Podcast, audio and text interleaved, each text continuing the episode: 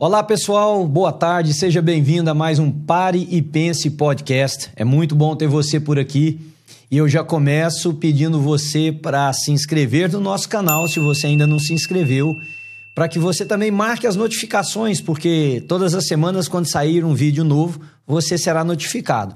E se você entender que o nosso diálogo, a nossa conversa hoje pode abençoar a vida de outras pessoas, quem sabe você faz um trabalho aí até de um missionário enviando esse podcast para os seus amigos, para suas listas, porque pode ajudar. Hoje nós vamos falar sobre como gerenciar as emoções. Já pensou? É um tema, é um tópico que eu acho que, de uma maneira ou de outra, toca a vida de todos nós.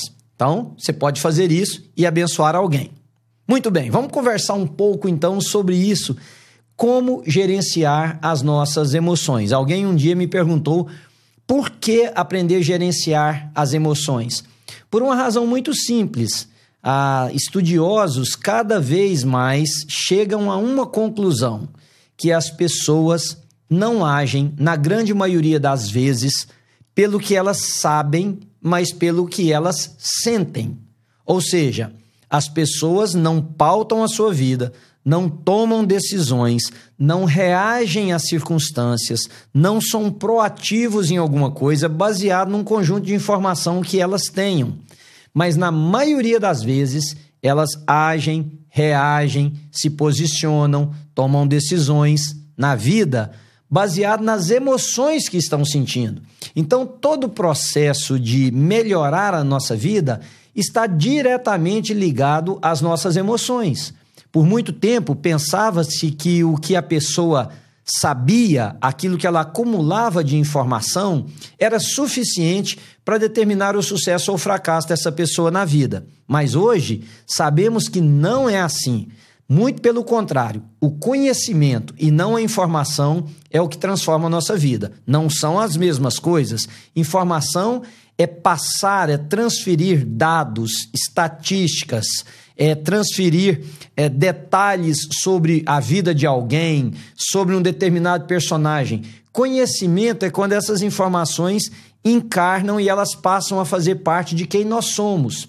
E as emoções determinam a nossa forma de absorver os conhecimentos. Então, hoje, porque eu sou pastor, a minha o meu olhar para esse gerenciamento das emoções está ligado às escrituras sagradas. Eu creio que a Bíblia é a palavra de Deus, eu creio que a palavra de Deus nos foi dada não apenas para que nós conhecêssemos a Jesus como Senhor e Salvador da nossa vida, mas também para que ela influencie todas as áreas da nossa vida. A Bíblia não é um livro só do domingo, de se ler na igreja. A Bíblia tem conselhos, ensinamentos, direções para todas as áreas da nossa vida. Se você quer criar os seus filhos de forma melhor, se você quer manter o seu casamento de forma melhor, se você quer aprender como você deve se comportar na vida, se você quer aprender como usar o seu dinheiro, todas as áreas da vida, a nossa sexualidade, tudo, a palavra de Deus tem um ensinamento para nos dar nessa área, para nos ajudar a viver de maneira melhor. Então hoje eu quero convidar você a olhar comigo quando você puder, porque eu vou ler aqui, vou falar com vocês, mas depois você dá uma olhadinha também por sua própria conta no livro de Lamentações. O livro de Lamentações foi escrito por um profeta que lhe apelidaram, inclusive, de um profeta chorão. Chorão porque o seu escrito, a quantidade daquilo que ele escreveu, mostra uma lamúria muito grande. Veja o nome do livro, Lamentações. Mostra uma dor, parece que embutida, guardada no peito, mostra um sentimento de que a vida parece até não valer a pena de ser vivida. Na verdade, quando se lê partes destes escritos, a gente percebe uma pessoa que hoje nós chamaríamos de uma pessoa deprimida, de uma pessoa sem vontade de viver, de uma pessoa que não vê na vida nenhuma beleza. E talvez esse possa ser o momento que você está vivendo ou que alguém que você conhece. Porque se tem uma coisa que nós temos certeza é que viver não é fácil. E isso não é pessimismo, de maneira nenhuma. Isso é apenas realismo, porque a pessoa que é otimista, ele acha que ser otimista é negar aquilo que de outra, negar aquilo que é impossível ser negado. Por exemplo, ah, se você lê um livro, The Road Less Traveled, A Estrada Menos Percorrida, do Dr. Scott Peck, um psiquiatra americano, a primeira frase da primeira página do livro é assim: Life is difficult. A vida é difícil. A vida é difícil para o rico, para o pobre, para o são, para o doente, para o branco, para o negro, para o casado, para o solteiro, para o adolescente, para o homem, para a mulher. A vida tem nuances que são contrárias. A vida tem momentos que são contrários àquilo que nós desejávamos, àquilo que nós planejamos, àquilo que nós sonhamos, àquilo que nós criamos expectativas, porque é vida. E há uma dinâmica existencial que muitas vezes foge do nosso controle. A nossa vida tem interação com a vida de outras pessoas. Para sua vida ficar difícil num momento, não é necessário nem que você faça uma coisa errada. Não é necessário nem que você tome uma decisão ruim. Não é necessário nem que você faça algo que é contra a lei. Basta alguém que você ama e você vai sofrer as consequências. Basta alguém que você quer bem, basta uma pessoa relacionada a você, basta uma pessoa da sua família quebrar um desses princípios e você será envolvido nessa avalanche de consequências e a vida em algum momento se torna difícil. Eu acho que, aliás, eu costumo dizer isso, que a dificuldade da vida é a coisa mais democrática que existe. E eu, quando falo sobre esse assunto, geralmente eu começo dizendo para as pessoas assim: guarde esse áudio, porque se você não está vivendo um momento difícil agora, pode ter certeza, você vai viver. E isso não é o desejo de que algo ruim venha sobre a sua vida, não é aquilo que as pessoas às vezes chamam de uma praga de alguém, não. É apenas um realismo. A vida se apresenta com as mais diferentes faces e em alguns momentos ela se torna difícil. Eu vou te dar alguns exemplos. Veja, a gente perde alguém que a gente ama, seja pela morte ou alguém que a gente ama a nível afetivo, assim, marido e mulher, a nível de amigos, a nível de colegas de trabalho, e essa pessoa às vezes vai embora, muda, a gente perde contato, a gente sente ausência, dá uma dor no peito. A vida às vezes é difícil porque você luta com muita seriedade, com muita dedicação para empreender algo, e esse algo não dá certo. É como um sonho que se desfaz esse algo não dá certo. E não dar certo cria frustrações, tristezas, uma autoestima que vai lá para baixo, de se achar ah, não capaz e tantas outras coisas. Às vezes a vida é difícil por uma enfermidade. Uma enfermidade, um exame médico. O resultado do exame, o médico abrir o computador e olhar para o computador e olhar para você e dizer assim: hum, não era o que nós esperávamos e daí pronto, a sua vida ficou difícil. Então a vida é difícil porque é vida. Né? A, a religião, inclusive, pode fazer um desfavor nessa área quando alguns pregadores dizem que ser de Jesus é ter uma vida isenta de problemas, é não enfrentar dificuldades, é a fé, é o escudo contra todos esses males, dizem esses homens e mulheres. Não. A fé não é um escudo para evitar que a nossa vida tenha problemas. É o contrário. A fé é a capacidade que eu e você temos de enfrentar os problemas que de outra forma nós não seríamos capazes. Isso é fé. Deus trabalha em nós para que nós então tenhamos condição de enfrentar as situações, as condições, os problemas mais difíceis. De outra forma, nós não conseguiríamos, mas a nossa fé nos habilita a enfrentar esses problemas, manter a cabeça de pé, a conseguir encontrar direção, ajudar outros e seguir adiante, tá? Então, como que nós podemos, o que que a Bíblia nos ensina sobre como manter essas emoções no lugar certo, já que eu comecei esse nosso diálogo dizendo que a maioria de nós não age, não reage, não toma decisões na vida baseado naquilo que sabemos, mas naquilo que sentimos. Querem ver uma coisa? Quantos pecados você já cometeu que você tinha absoluta certeza de que estava errado? Não é que você foi enganado, não é que você foi ludibriado, não é que você disse assim, ah, não sabia. Responda para você mesmo: quantas vezes você já fez alguma coisa que você sabia que era pecado, você tinha conhecimento de que aquela atitude não era correta, segundo a vontade de Deus, mas você foi adiante e fez? Quantas vezes? E por que, que você foi adiante e fez? Porque você tinha um desejo. E esse desejo era alimentado por quê? Por uma emoção. Você queria satisfazer a sua própria vontade essa cobiça, esse desejo dentro de você gerou uma emoção tão forte que ela bypass, ela, ela, ela cortou a razão e fez com que você fizesse o que você fez.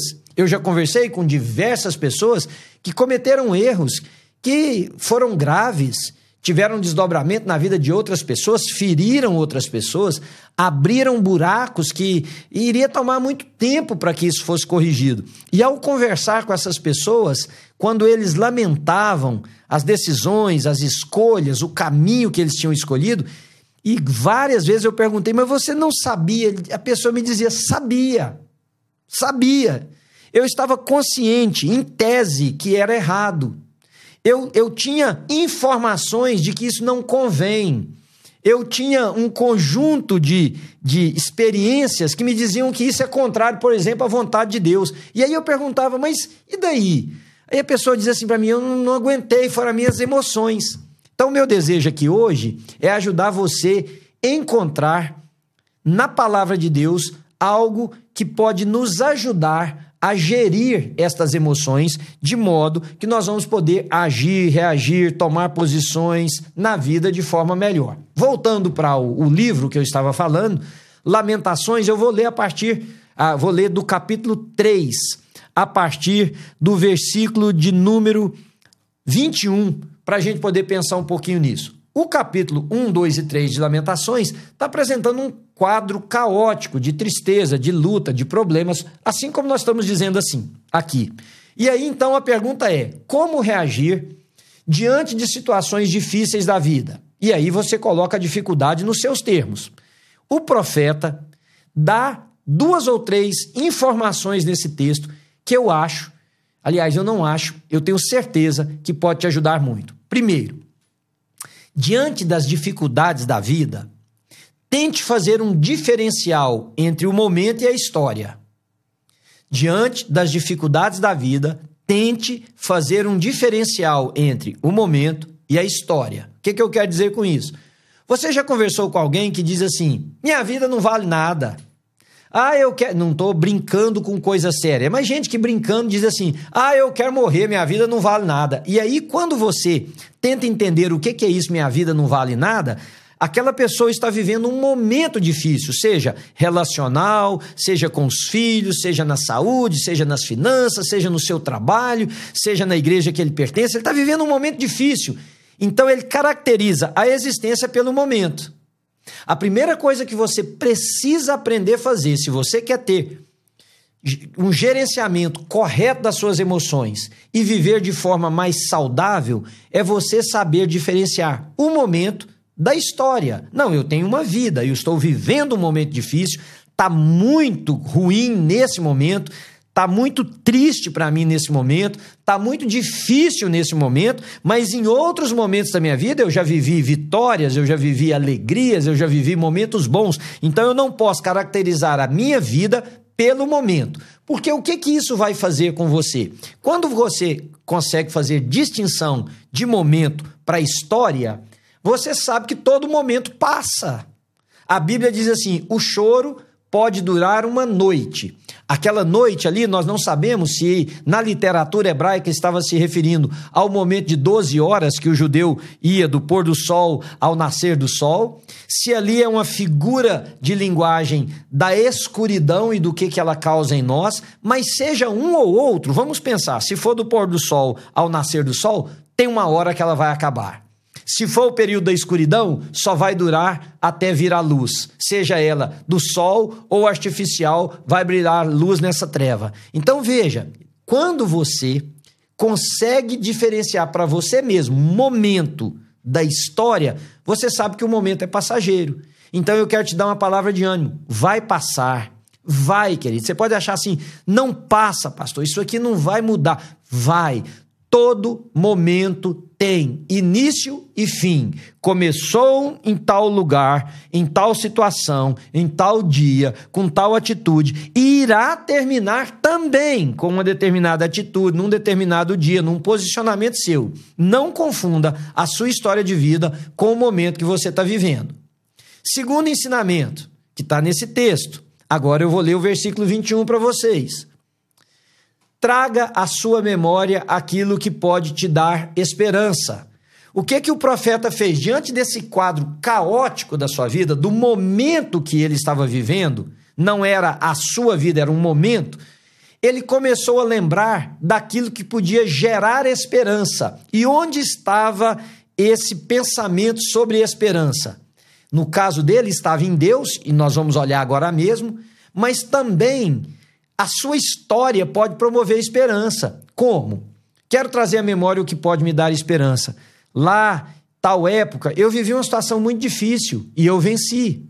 Como que eu venci? Um amigo me ajudou, uma pessoa me estendeu a mão, alguém trouxe clareza para mim, o próprio Deus colocou a, mão dele sobre a minha vida, abriu uma porta, fechou uma porta. Eu venci. Começa a lembrar do que te dá esperança, porque no momento que a vida está difícil, Parece que nosso cérebro quer sempre potencializar os piores momentos da nossa vida. Há um ditado que diz que a desgraça detesta a solidão, ou seja, quando você está vivendo um momento difícil, mais dificuldade você mesmo cria. Então, nesses dois princípios que eu te dei já, você consegue fazer uma diferença muito grande na sua vida. Não confunda o seu momento com a sua história. Uma coisa é uma coisa, outra coisa é outra coisa. O seu momento é este. A sua história tem muito mais dados, muito mais informações, muito mais momentos, muito mais experiências que foram vividas. Segundo, traga à sua memória aquilo que pode te dar esperança. Mas eu já trabalhei com muitas pessoas que nesse momento dizem, pastor, eu não consigo. Eu não consigo encontrar na minha história algo que me ajude a conjugar o verbo esperançar nesse momento que eu estou vivendo. Porque tenha esperança, não é aquela esperança assim, ah, pode acontecer, ah, depende de diversas variantes. Pra... Não é disso que eu estou falando. Eu estou falando, procure trazer à sua memória o que te dá esperança, no sentido de você aprender a conjugar o verbo esperançar. É algo que eu me lembro, é algo que eu mesmo digo para mim, para que isso promova em mim um sentimento diferente que vai me impulsionar a continuar. É isso que eu chamo de esperança, tá? Então, o que que esse homem aqui fez quando ele não encontrou na história dele algo para promover esperança? Ele fez o que eu e você devemos fazer em qualquer área da nossa vida. Ele foi para Deus. E aí ele deixa três conselhos dentro desse e procurar trazer à memória aquilo que pode dar esperança, que eu quero compartilhar com vocês. Primeiro, as misericórdias do Senhor se renovam a cada manhã. Querido, um dia não tem nada a ver com o outro. Hoje nós estamos chorando. Pode ser que amanhã a gente esteja sorrindo. Hoje, quando eu digo hoje, eu não estou dizendo um período de 24 horas. Quando eu digo dia, eu não estou me referindo a segunda, terça, quarta, eu estou dizendo momento. Momentos mudam e mudam muito repentinos e todos os dias, quando nasce o sol, a Bíblia diz que a misericórdia do Senhor se renova sobre a minha e sobre a sua vida, e só esse fato pode gerar esperança em mim. Eu não estou abandonado, Deus me deu mais um dia para viver. Deus me deu mais um dia para encontrar mudanças para as áreas da minha vida. Deus me deu mais um dia para que eu tome decisões acertadas. Deus me deu mais um dia para que eu diga sim, para que eu diga não, para que eu tire o meu pé do, do, caminho que estou e coloque em uma outra direção. As misericórdias do Senhor se renovam sobre a sua vida a cada manhã, e se o dia, o dia que você entender isso no, na sua essência, isso vai promover esperança em você, mesmo nos momentos de maior dificuldade da sua vida. Segundo lugar, dentro desse tópico de trazer à memória o que pode dar esperança. As misericórdias do Senhor se renovam a cada manhã, é o primeiro. O segundo é que Deus é bom. Deus é bom, está aqui. Ele diz, ele fala assim: o Senhor é bom. Para aqueles cuja esperança está nele. Deus é bom. Pastor, mas com tanta coisa ruim nesse mundo, com tanta desgraça, com tanta tristeza, olha para a minha própria vida, você pode dizer. Onde é que está a bondade de Deus? Tem uma coisa que eu preciso te ensinar que pode parecer um pouco duro, mas presta atenção no que eu vou te falar. A bondade de Deus não é validada se a minha vida está bem ou não. Deus não é bom só porque as coisas dão certo para mim e para você, querido. Deus é bom porque é a essência de Deus. O caso é que nós confundimos bom com uma bolha que nos cerca que nada de tristeza, nada de dor, nada de luta chegue até nós. Isso é uma ideia fantasiada nossa de bom. A bondade de Deus se manifesta inclusive quando ele nos corrige, porque a Bíblia diz que o Senhor corrige aquele a quem ele ama. Não existe ódio no amor, um exclui o outro. A bondade sim existe no amor, porque elas convivem juntos. Então, se Deus corrige aquele a quem ele ama, Deus é bom, inclusive no momento da correção, porque essa correção pode livrar a nossa alma do inferno, pode nos livrar da morte, pode livrar a nossa família de ser destruída, pode livrar amigos de se separarem para sempre. Deus é bom. Diga isso para você. Relembre você a cada momento. A coisa está difícil. Deus é bom. Porque essa vida tem coisas que nós não entendemos. Por que, que o justo sofre, por exemplo? Essa é a questão milenar. Jó sendo íntegro, sendo bom, bom pai, bom marido, bom amigo, homem digno na sociedade, respeitado por todos daquela época, por que, que Jó sofreu o que ele sofreu? E aí eu quero te dar uma dica que pode te ajudar muito. Tem coisas que nós não sabemos. Jó não sabia que havia uma conspiração divina acontecendo. Jó não sabia que Satanás havia comparecido diante de Deus e Deus disse com orgulho, com alegria, com prazer: Vistes o meu filho Jó, meu servo Jó, homem bom, justo, honesto. E aí Satanás diz assim: Mas também pudera, você cerca ele de tudo que é bom, permita tocar em algumas áreas da vida dele e você verá como ele vai te amaldiçoar. Jó não está sabendo disso. Jó está vivendo a sua vida, está sendo pai, está sendo marido, está sendo amigo, está sendo um homem da sociedade, mas numa região que ele não tinha conhecimento, numa região espiritual, estava acontecendo algo onde Deus estava permitindo a Satanás tocar a vida de Jó para um fim. Você pode dizer, qual que é o fim mesmo, pastor? Que bondade é essa de Deus permitir com que Jó seja tocado em tantas áreas tristes, dolorosas, difíceis? Lembra do livro de Jó? Lá no final ele diz assim: Senhor, eu te conhecia só de ouvir falar, porém agora meus olhos te veem. Ou seja, qual era o bem que surgiu daquilo? Jó aprofundou a sua relação com Deus e ele conheceu a Deus de uma maneira que jamais ele teria conhecido, não fosse pelas situações que ele viveu. Mas Jó não está sabendo que está acontecendo isso lá. Então, aqui na terra, vendo as coisas acontecerem, os amigos de Jó e os seus amigos podem chegar para você e dizer assim: cadê seu Deus? Seu Deus não é bom? Como é que está acontecendo com você? Seu Deus não é bom? Por que, que seu filho, sua filha, por que, que sua mulher, seu marido, por que, que isso, por que, que aquilo? Se seu Deus é bom, você precisa aprender a dizer para você mesmo: Deus é bom para aqueles cuja esperança está nele. Isso vai fazer com que as suas emoções obedeçam à sua afirmação e não você afirmar coisas de acordo com aquilo que você está sentindo, porque as suas emoções também são como uma, uma montanha russa: tem hora que está lá em cima, tem hora que está aqui embaixo. Nós não vivemos por emoção, nós vivemos pelo que cremos. O que é que nós cremos segundo esse texto? As misericórdias de Deus se renovam na minha vida nessa manhã. Um dia a mais para me viver, um dia a mais para eu conseguir, para eu conquistar, para eu me aproximar de Deus, para eu viver com quem eu amo, para lutar contra as dificuldades da vida. Segundo, Deus é bom para aqueles cuja esperança está nele. E o terceiro e último é o versículo de número 26. Ele diz assim: é bom esperar tranquilo pela salvação do Senhor.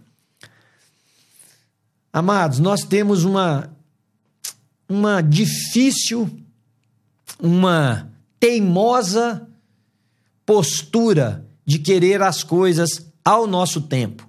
E nós estamos ficando cada vez mais acostumados com isso. Nós colocamos a comida na microwave e nós esperamos que ela fique quente com um minuto. Nós vamos ali no posto de gasolina, a gente espera ser atendido prontamente.